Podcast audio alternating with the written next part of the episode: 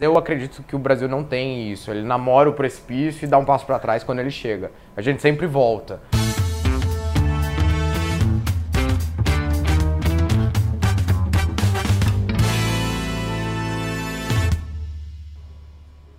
Olá, estamos começando o Papo Café e Lucros do mês de outubro de 2021.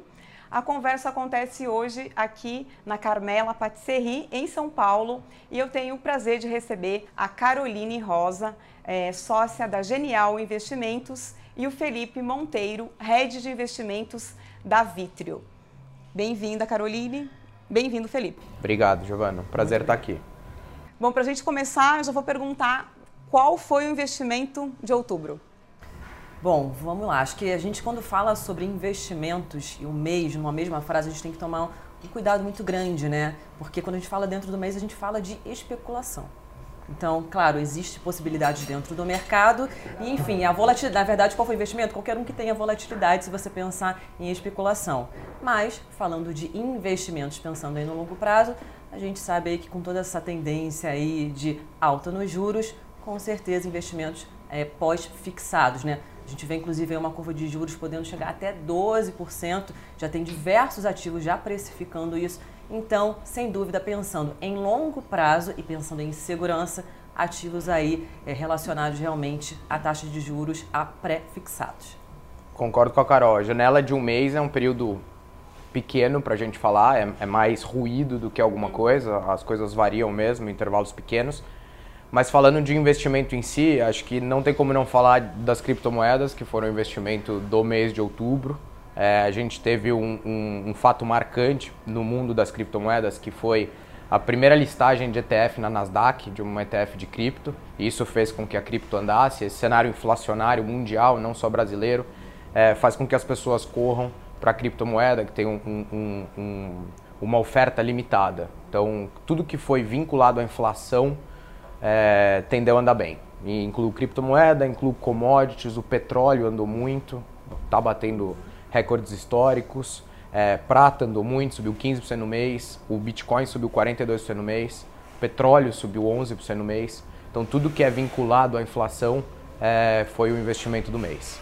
As criptomoedas, só fazendo até uma, uma observação, elas têm é, chamado muita atenção, atraído né, a, a, os olhares né, de muitos investidores tem ainda uma certa cautela em relação a isso. Sabemos que tem a questão da necessidade de uma regulação, então acho que é, tudo está caminhando para que com o tempo isso vai de fato acontecer, porque é, eu, eu, vejo que é um movimento muito crescente, né? É impossível que isso não, não caminhe para uma regulação, né? Sim, o Banco Central tem estudos, tem grupo de trabalho para regular as criptomoedas aqui.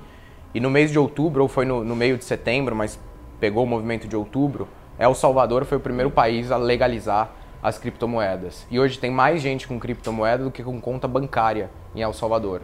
E a experiência tem sido muito positiva. Então, tenho certeza que os bancos centrais do mundo estão de olho na experiência de El Salvador. O Uruguai também, né, já tem um, um processo também. avançado aí, já acho que deve estar na terceira etapa, né, enfim, de, de regulamentação, né, Sim, das criptos. acho que é um caminho sem volta. Já passamos um pouco da fase de duvidar e acho que é um caminho sem volta. Claro, sempre uma parcela pequena do patrimônio em, em, algo mais especulativo. Sim, a regra de ouro, né? Regra Diversificação de ouro. sempre. E lembrando que a nossa bolsa agora também já tem ETFs listados, né? Que fazem realmente, é, você consegue consolidar tanto uma classe né, de, diversos, de diversas criptos, né, que é o, ca o caso da Hash 11, por exemplo, que eu tenho na minha carteira também, assim como o Bit11, enfim, já existem diversos ETFs listados na B3 para que você tenha acesso também a essa classe de ativos de uma forma regulamentada e, enfim, a gente sabe que isso traz muito mais segurança para o investidor, principalmente aquele que já está habituado a investir por meio da nossa bolsa. Eu, inclusive, sou uma idealizadora disso, participei bastante ali com o pessoal da Hashdex. Então, é isso, aquela pequena parcela ali de 1% até no máximo 5% na carteira, mas que faz todo sentido, sentido principalmente num ponto aí que você trouxe é, atenção pra gente, que foram realmente as máximas históricas aí, inclusive, do Bitcoin. E pensando né, nesse cenário que a gente está vivendo, inflação em alta, taxa de juros em alta, toda uma tensão envolvendo é, política, né, as pessoas assim vivendo esse momento de, de, turbulência. Outubro não foi diferente, né? Muitos fatos, muitas notícias que provocaram inclusive, inclusive alguns tombos, né? É, do Ibovespa e de algumas ações, enfim. É, teve algum fato, pensando no mês de outubro especificamente, um dia que vocês tiveram aquela sensação, nossa, hoje, hoje foi difícil, hoje a gente teve que ralar para, enfim, acalmar os clientes, né, dar um, dar um retorno. O que, que vocês destacam desse mês de outubro efervescente aí? Bom, Quer acho... pegar? Vamos lá. É, sem dúvida alguma, PEC aí dos precatórios, né, decorrente também da questão do Auxílio Brasil. Então, a gente sabe que o Auxílio Brasil, a gente está aí pensando numa estratégia de curto prazo, né, de um ano, que a gente sabe que está muito mais ligado, né, sabe não, né, mas a gente entende que é muito mais ligado a questões políticas do que verdadeiramente sociais. Então foi algo que assim preocupou extremamente os investidores, né? Tanto que não é só por questões de, de quanto isso vai impactar o nosso caixa, mas sim porque você acaba perdendo realmente a credibilidade do mercado de modo geral quando a gente fala na questão de realmente atingir ali o teto de gastos, né? extrapolar o teto de gastos. Então, sem dúvida alguma, eu acho que sim, se eu pudesse pontuar, para mim, esse foi o, o, que realmente causou o alvoroço nos mercados. Enfim, a gente vê aí a nossa bolsa correspondendo diretamente a isso. Concordo com a Carol. E acho que mais do que a questão do auxílio em si e do furo do teto de gastos temporário, é, é a mensagem que isso passa. E aí o mercado começa a precificar a mensagem, não só o furo em si no teto, mas a mensagem de, ok, esse é o primeiro e depois o que, que vem. Então acho que é, essa questão do Auxílio Brasil e dos precatórios é o que ditou o ritmo do mês de outubro. E destaco semana passada, em especial, que teve a demissão do pessoal do Ministério da, da, da Economia e a possível demissão do Guedes. Foi um dia que a bolsa deu uma afundada boa, depois o Guedes fez a live com o Bolsonaro falando que fica. Calmando, e aí ela acalmou. Mas é, é semana difícil, é, é, é, porrada de todo lado e não tem muito que. É, você tem que ter um trabalho de separar ruído e sinal. Os clientes, investidores, eles ficam nervosos, mas tem que saber separar ruído e sinal. Quem tivesse vendido é, com a provável demissão do Guedes, quando o Guedes falou que fica, ela recuperou subiu 3% em uma hora. Então é difícil você acertar o timing. Pensando nesse dia especificamente da debandada da equipe econômica, do Ministério da Economia. É, teve alguma, alguma ação, algum setor que vocês tiraram da carteira ou então consideraram tirar por conta disso? Você já explicou mais ou menos que é difícil tomar essa decisão, mas o que, que apareceu nesse, nesse dia como possibilidade de remanejo aí na, na carteira? O que a gente mudou é, de outubro para cá e já vinha mudando desde setembro e agosto são as empresas techs, as empresas de crescimento, que tem um fluxo de caixa muito esticado, que precisa vender é, algo que só vai se materializar em 2025, 2026. Quando você tem um cenário de juros de 2%, o carrego do CDI não, não vale a pena, ele é muito baixo. Então as pessoas começam a fazer as postas em empresas de crescimento. Então foi um momento muito favorável para as techs, quando a Selic caiu muito. E hoje a gente está no oposto empresas mais de crescimento, falando em bolsa, empresas mais de, de, de valor, empresas de bancos, é, empresas exportadoras. Acho que essas empresas têm que ter mais na carteira e dólar, dólar sempre. E acho, que está até trazendo para o lado oposto da coisa, né? A gente sabe que os fundos imobiliários aí eram os queridinhos, né? A gente teve todos esses ruídos, possibilidades de, né, de realmente taxar ali os dividendos, mas muita gente também é um pouco preocupado, né? Porque por que era tão atrativo? Porque a gente tinha uma expectativa de taxa de juros baixa, eles pagavam bons dividendos, né, ali mensalmente, são de 8, 9%, então era super atrativo. E agora você vê que qualquer outro investimento muito mais conservador também consegue te entregar essa mesma rentabilidade. Então, também acho que os nossos clientes tiveram muito, muita preocupação quando se depararam com esse cenário, mas é exatamente isso, né? Pensando no longo prazo, os ciclos eles realmente retornam e é muito importante que eles realmente tenham cautela. Enfim, não se desesperem por qualquer ruído no mercado. A gente sabe que o mercado sempre, né, pensando aí estrategicamente, a gente é extremamente racional, a gente olha para números, mas a movimentação do mercado se dá, na verdade, pelo emocional, que é o que a gente vê o que acontece em um dia por questões realmente completamente de ruídos. E aí a importância de entender também sempre o perfil, né? Acho que a gente tem que falar um pouco disso, o perfil do investidor, entender é, como ele vai lidar com esses momentos, né? Então acho que talvez possa até ser bacana vocês comentarem um pouco nessa, nessa relação que vocês têm com os clientes, o quanto eu, eu, imagino que essa parte seja relevante, né, na, na hora de orientar e, e, de traçar aí um plano, né, de investimento. Muito. A gente fala na Vitro que uma ótima política de investimento, que no longo prazo é uma política arrojada que vai dar rendimento, ela é pior do que uma boa política que o cliente entenda e fique naquele plano. Porque não adianta eu passar para ele uma ótima política e ele não dormir e ele ter problema com aquela política. Ele vai querer desfazer no meio do caminho e no fim foi pior do que ele ter ficado é, na boa. E vai ficar insatisfeito. E vai ficar insatisfeito. Então é melhor você reduzir um pouco, a, às vezes, o, o, arrojamento da carteira e ter uma boa política que o cliente é, durma tranquilo. E no final o medidor é ele, é, você está dormindo bem? Se está dormindo bem, é, é porque a política está adequada. E, fazendo até um complemento com o que você disse, as pessoas se preocupam muito, né? Eu sou conservador, eu sou moderado, eu sou agressivo. Na verdade, eu digo que você não é, você está. Né? Então, a, a, partir do momento que, claro, tem diversas variáveis, mas a partir do momento que você tem, começa a ter mais conhecimento sobre aquilo, possivelmente o seu perfil de investidor ele vai realmente migrar para outras classes, né, moderado e agressivo, ao passo também que quando o mercado está em cenários como que a gente tem visto agora, de insegurança, né, como você tem muita, é, realmente muita possibilidade de ter uma rentabilidade teoricamente até agressivo se a gente parar para pensar numa taxa Selic de 2%, né? Enfim, onde a gente está e onde a gente é, possivelmente irá chegar, você vê pessoas é, saindo, tirando um pouco das suas posições, saindo um pouco das suas posições de bolsa, por exemplo, né? Mas significa que bolsa é bom, bolsa é ruim, enfim, fundos, títulos públicos são bons ou ruins? Não. Eu acho que você primeiro, né, em primeiro lugar, precisa realmente entender qual é o seu momento de vida, né? Começando sempre pela fatídica. Você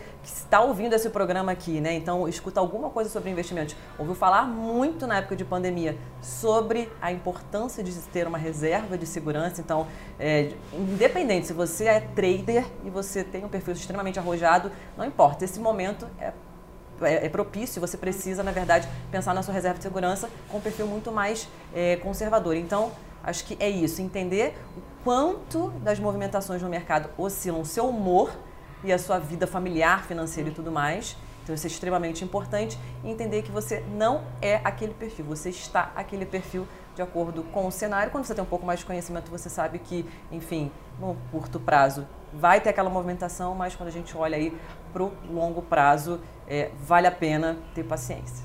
E o nome já diz, né? Uma reserva de segurança ou uma reserva de emergência.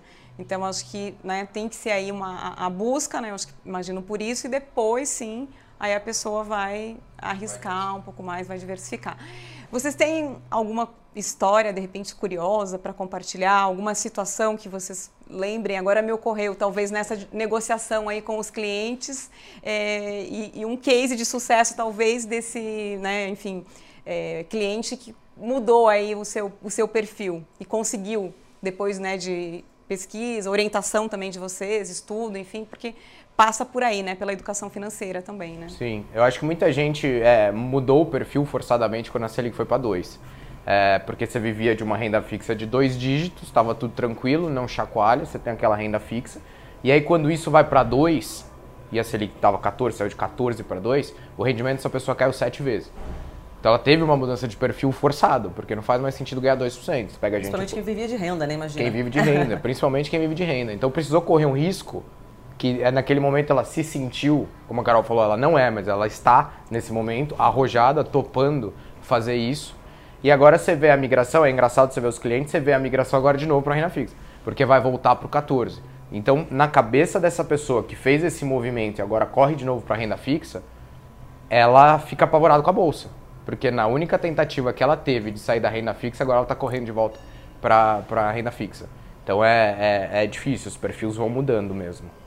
É, e é tão importante essa questão de educação, de entendimento, porque elas querem fazer isso exatamente no momento que a gente não aconselharia, né? Então a gente tem visto realmente a bolsa em queda, a gente está ali segurando para não ir para baixo dos 100 mil pontos e as pessoas querendo desfazer de posições nesse momento.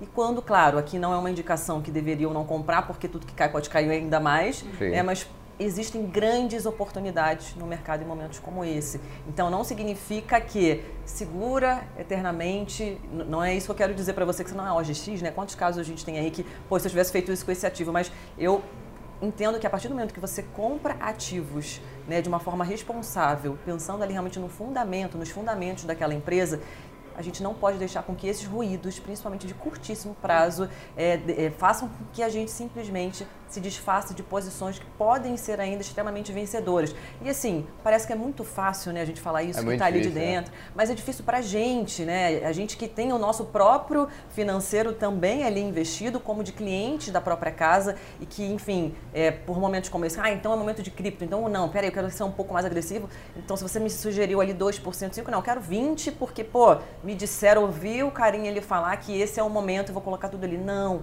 É, então, é entender que esses momentos é de extremamente cautela. Se você tem caixa disponível, por que não, quem sabe, comprar é, empresas, enfim, que não tenham mudado o seu fundamento, né? Você falou aí de alguns setores, inclusive a gente tem visto né, o setor bancário, por exemplo, com grandes oportunidades que estão descontados, né? Essa semana também a gente está é, tá acompanhando, acompanhando muitos resultados também de empresas de banco, né? O Banco Inter, por exemplo, teve surpreendeu, Santander. Então existem muitas oportunidades, é claro. Você tem que entender se é o seu momento para participar desse movimento, mas muito importante, não é o momento de Claro, se tiver no seu plano, se você tem um plano, você segue ele, mas assim, a grosso modo, não é o momento de você simplesmente se desfazer das suas posições em bolsa e simplesmente agora migrar tudo para renda fixa. Tem, tem um dado importante, complementando o que a Carol falou, é, a bolsa, nos últimos 20, 25 anos, a bolsa tende a bater a mínima quando a inflação está no pico. Porque todo mundo espera que a taxa de juros vai aumentar, então, putz, para que, que eu vou com esse risco se eu ganho deve ser na bolsa? Só que esse é o um movimento sempre ao contrário, porque isso já está precificado. Então você corre para renda fixa, a bolsa já está no mínimo, não sei se está agora, se cai mais, mas ela cheira o mínimo. E aí você corre para renda fixa e vai perder a recuperação. E aí quando a renda fixa começar a diminuir, porque a inflação foi controlada, as taxas de juros começam a baixar. Essa pessoa volta para a renda variável. Só que a renda variável não está esperando ela no mínimo, ela já andou. Então você fica sempre nessa corrida alucinante e, e que é melhor às vezes esperar. Tem um caso icônico do mercado, tem um fundo lá fora que foi o melhor fundo é, de ações que já teve nos Estados Unidos, o melhor, um dos melhores, se chama Magellan, que foi do Peter Lynch. Entre 1977 e 1990, esse fundo subiu 29% ao ano. Uau. Não é reloginho. Teve ano que caiu 50%, mas ele subiu 29% ao ano. Foi o melhor retorno da história dentro de 13 anos. O pessoal da, da Fidelity, que era quem fazia o, o quem geria o fundo, fez um estudo se o quanto que o investidor médio ganhou. Porque 29 é cota sobre cota, é o fundo indo. O investidor médio que investiu no Magellan, ele perdeu dinheiro. Então as pessoas conseguiram perder dinheiro com o fundo subindo 29% ao ano, todo ano. Porque na hora que ele caiu 50%, todo mundo fala, o gestor não presta mais. É do burro ao gênio rapidinho, então não presta mais, eu saio. Aí ano seguinte ele recupera tudo. E aí você fala, agora esse fundo é bom, aí você volta. Então na média você, você perdeu dinheiro, porque você está sempre ao contrário. Então é, é um perigo, é o que o investidor precisa prestar atenção. Cautela, né? Cautela. Cuidado e informação, né? Sempre. É, considerando que depois de é, seis altas consecutivas né, da taxa básica de juros. Queria indicar que vocês indicassem é, algumas oportunidades em renda fixa, né? imaginando que não vamos estimular que a pessoa corra, né? Não é isso. É. Mas mostrar que existe esse cenário agora, essa, né, essa indicação. E aí o que vocês recomendam nesse momento? Essa a pessoa tem que ter renda fixa, principalmente quando paga 10%. Não é fazer a migração total, mas tem que ter é, um pé na renda fixa. O que hoje eu não gosto, eu não gosto na renda fixa de pré-fixado, porque ninguém sabe onde vai parar a Selic. A semana passada o pré-fixado pagava 9, hoje paga 12 com o mesmo vencimento. Quem comprou a 9 falando, putz, está ótimo, perdeu 12 uma semana depois, está perdendo dinheiro na marcação a mercado. Então o pré-fixado é difícil porque você nunca sabe o fim a, a inflação pode descontrolar, a taxa de juros subir, não tem teto para os juros. Então ela pode descontrolar. Então pré-fixado, é, no momento como esse, eu não gosto. O pós, num cenário que, que, a, que, que a taxa de juros está subindo e não sabemos onde para, é bom. E todos os títulos e papéis vinculados à inflação. Porque você tem um cenário que você não sabe onde a inflação vai parar e você vai surfar a inflação e você tem aquela parcela de juro real garantido. E, e principalmente é, nos isentos. LCA, LCI, CRA, CRI. E para essa parcela de isentos vinculada à inflação, é, a gente tem visto bastante acontecer e eu acho que é um investimento bom para o momento. E sempre falando de diversificação, câmbio aí é sempre importantíssimo para que você possa realmente redear ali a sua carteira. E só enfatizando o que você falou, criptoativos realmente sempre respeitando ali aqueles 2% no máximo, também a gente enxerga como um grande potencial aí, é, não para os próximos dias, né, mas na verdade pensando aí até mesmo em longo prazo. Uhum. É, vocês observam uma movimentação, um interesse maior do, dos clientes, investidores é, em colocar, alocar é, dinheiro também fora do Brasil? É, essa, essa movimentação está de fato acontecendo? Para onde esse dinheiro está indo? No momento, quais são as, as grandes apostas aí? A gente vê o movimento brasileiro tem muito home bias, né? O nosso mercado financeiro é 1% do mercado do mundo. E se você fosse seguir a, a, diversidade geográfica que o Brasil representa, deveria ter só 1% dos seus investimentos aqui. Claro que você mora no Brasil, tem outros fatores, você deveria ter mais.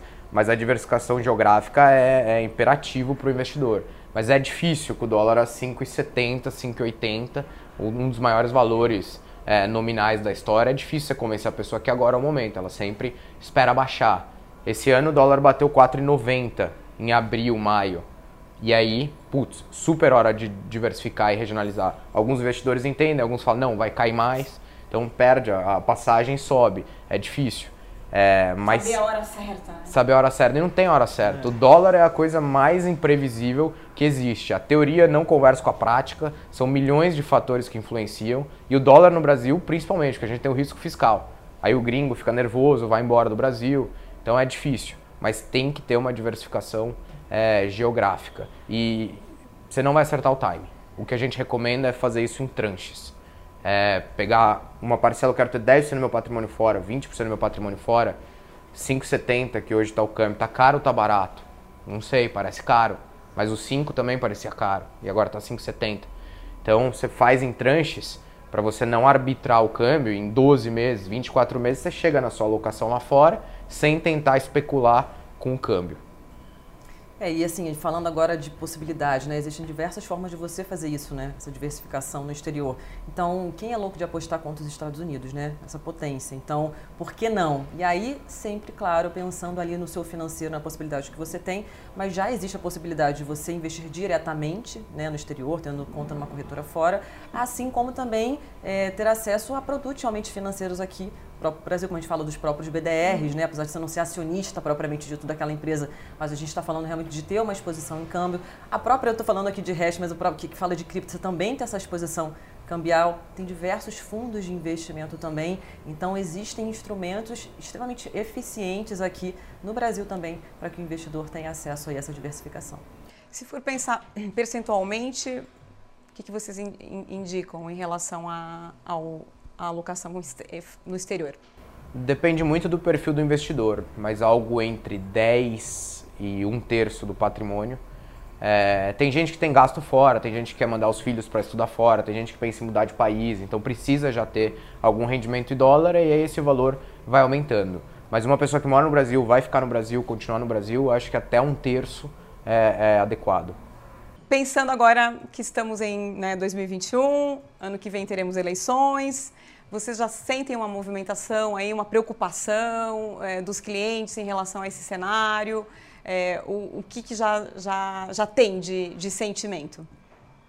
Ah, essa preocupação ela existe desde que o mundo é mundo e o Brasil não é para amadores, né? Então a gente está aí há um ano das eleições, a gente já especulando né, quem vai ser o candidato, quem não vai ser. Eu acho que essa questão da, da PEC agora veio extremamente num momento super delicado, né, de pós-pandemia não, né, que a gente ainda está no meio de uma pandemia. Então, sem dúvida alguma, existe essa aflição ali por parte dos investidores, mas eu acho que o nosso trabalho, né, aqui tanto a Genial quanto a própria Vitro, a gente pensando aqui realmente nos, no cliente final, a nossa obrigação, na verdade, é realmente tentar reduzir esses ruídos tá? A gente precisa realmente posicioná-los. Essa não é a vivência né, de, de, grande parte dos investidores. Ele é médico, ele é advogado, ele está olhando para outras coisas e por isso que é tão importante a gente realmente estar atento para poder, no final das contas, é isso, reduzir ruídos para o cliente final e poder direcioná-lo ali da melhor forma possível, sempre levando em consideração o seu perfil de investimento. É o que eu sempre falo, sem querer romantizar, mas é realmente pensando nos sonhos dele de curto, médio e longo prazo. Os investidores mostram preocupação com a, com a eleição, está muito cedo para falar. É, saem pesquisas, a maioria, se pegar desde o período democrático do Brasil, a maioria das pesquisas errou um ano antes. Então é muito difícil, isso só faz ruído, é difícil dizer o que vai ser lá na frente, se vai ter terceira via, se não vai. Mas claro, os investidores ficam preocupados, sempre vem à tona a questão Brasil vai virar Venezuela, toda essa questão, preocupado com risco fiscal, etc. Mas eu acredito que o Brasil não tem isso. Ele namora o precipício e dá um passo para trás quando ele chega. A gente sempre volta. Eu acho que independente do, do, do político, a gente hoje tem instituições fortes. Hoje a gente está discutindo aqui o teto de gastos. Antes de 2017 não tinha teto de gastos. É uma coisa nova. Não tinha Banco Central independente para controlar o cenário fiscal e poder dar um choque de juros de fato. Era o presidente que controlava o Banco Central. Hoje ele é independente. Hoje existe teto de gastos. E é uma sangria quando alguém fura o teto de gastos por um, por um valor baixo, por um período temporário. Então acho que as instituições estão mais fortes. E independente de quem vença a eleição, eu acho que é, é difícil. A gente quase vive um, um semi-presidencialismo já, né? Com, com a questão das, das, votações, do jeito que foi. O Congresso ganhou muito poder. Então, acho que independente do presidente, você precisa governar com o Congresso. E o Congresso não me parece querer quebrar o Brasil. Nubank acabou de protocolar o IPO nos Estados Unidos e também anunciou a BDR na B3. Como isso impacta aí já o mês de novembro? É, agora foi o pedido de protocolo, tem um tempo até chegar lá. É, mas o Nubank é um case muito falado. E volta com o que eu falei no começo do caso das techs. O Nubank é uma bela empresa, tem 40 milhões de usuários, tem tudo para monetizar esses usuários, está expandindo internacionalmente, mas fez o primeiro lucro agora. É... O timing do IPO do Nubank, apesar de ser uma bela empresa, pode ser complicado pelo caso das techs. Não é só aqui que os juros estão subindo, lá fora também. E todas essas empresas que têm um fluxo de caixa para começar a gerar muito caixa lá na frente, quando você traz a valor presente, isso pode machucar é, o IPO do Nubank. É, pensando agora já no mês de novembro, a, é, a gente vai ter aí festas de fim de ano, muita gente viajando. É, dá para a gente falar um pouco de setores que talvez possam entrar aí no radar? Sim, eu acho que o, um setor, é, fundo imobiliário, como a Carol falou, ele sofre muito é, num processo de subida de taxa de juros. Muita coisa já está precificado pode virar um ponto bom de entrada em fundo imobiliário em algum momento. E acho que a grande questão é os que sofreram muito na pandemia e ainda não recuperaram são fundos de shopping center. Shoppings vêm batendo recorde de venda, começaram a distribuir muito valor, muito recurso para os acionistas de novo e ainda não andou. Paga um dividendo muito bom, 7, 8% de juro real, é melhor do que qualquer CRA, que a gente falou, com IPCA+, claro, tem volatilidade, mas eu acho que o setor de shopping center com esse final de ano e agora presencial, o Dória deve anunciar alguma coisa é, relacionada às máscaras, então acho que o setor shopping center ele é especial agora para esse final de ano.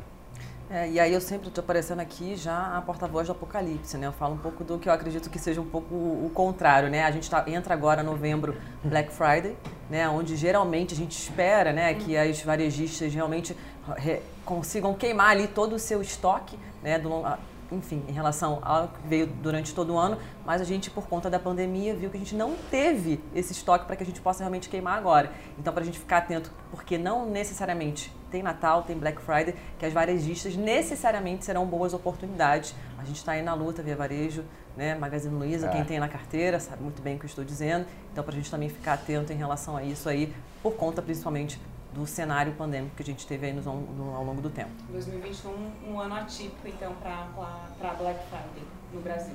Eu, particularmente, acredito que sim. Também acredito. Uma pergunta final seria para vocês identificarem é, um ativo que pudesse entrar aí no, na, no portfólio dos, dos clientes em novembro. Para quem ainda não tem, eu vou voltar aqui para falar ETFs é, ligados realmente a criptoativos. Então acho que Hash 11 seria aí a minha, a minha aposta. Concordo, acho que Hash 11, QBTC, que são fundos ligados à, à criptomoeda, é, não só a Bitcoin, mas a outras criptomoedas que vão na esteira do Bitcoin. e também ativos relacionados à inflação e dólar. Acho que o momento não é de, de pré-fixado, é um momento de volatilidade. Então, todos esses CRAs, CRIs é, vinculados à inflação, criptomoedas e para quem não dolarizou, acho que é momento de dolarizar. O dólar está caro, mas ano que vem é ano político. É, pode ser que ele continue indo. E se não for, significa que o cenário Brasil andou muito, porque a descorrelação é, é boa. Então, se você colocar dólar na carteira agora e começar a perder nessa posição de dólar, você precisa olhar o todo, que provavelmente está ganhando muito na posição Brasil. É isso. Caroline, muito obrigada. Felipe, muito obrigada. Se quiserem ainda dar um, um, um recadinho aí final, e eu agradeço muito a, a participação de vocês no nosso segundo Papo Café e Lucros. Primeiro, eu queria agradecer muitíssimo ao convite de vocês e acho que um ativo que a gente não falou aqui, que para mim, na verdade, é o mais importante, é o conhecimento, né? Ele é o principal ativo, mais importante. Então, se você está aqui, está acompanhando isso e não começou a investir por medo, saiba que existem hoje diversas possibilidades de aprender sobre tudo isso. E, enfim, conte com o apoio aí de corretoras de valores. O mercado, de modo geral, a gente realmente está muito disposto a entregar informação de qualidade para o investidor final. Prova disso é o programa com o qual a gente está aqui hoje. Então, é isso. O ativo mais importante que não pode faltar na sua carteira esse ano é conhecimento. Perfeito. Conhecimento e paciência. Paciência também é importante para o investidor. É, é um processo de longo prazo, é um trabalho de 10, 20, 30 anos. E agradeço muito, Giovana. Obrigado, Carol. E foi um prazer. Café também é bom, né? Para a pessoa ficar disposta e conseguir estudar, ler tudo, entender, né? Não, brincadeira, mas é, é verdade, né? Todos gostamos de um cafezinho, é isso. É, nesse, hoje foi um cafezão. É. cafezão. Bom, obrigada mais uma vez. Obrigada a você que está aí nos acompanhando. Lembrando sempre, vai lá, se você ainda não está seguindo né, o, o investidor nas redes sociais, esse é o momento, vai lá, se inscreve no nosso canal e te espero no próximo mês, no próximo fechamento de mercado. Até mais!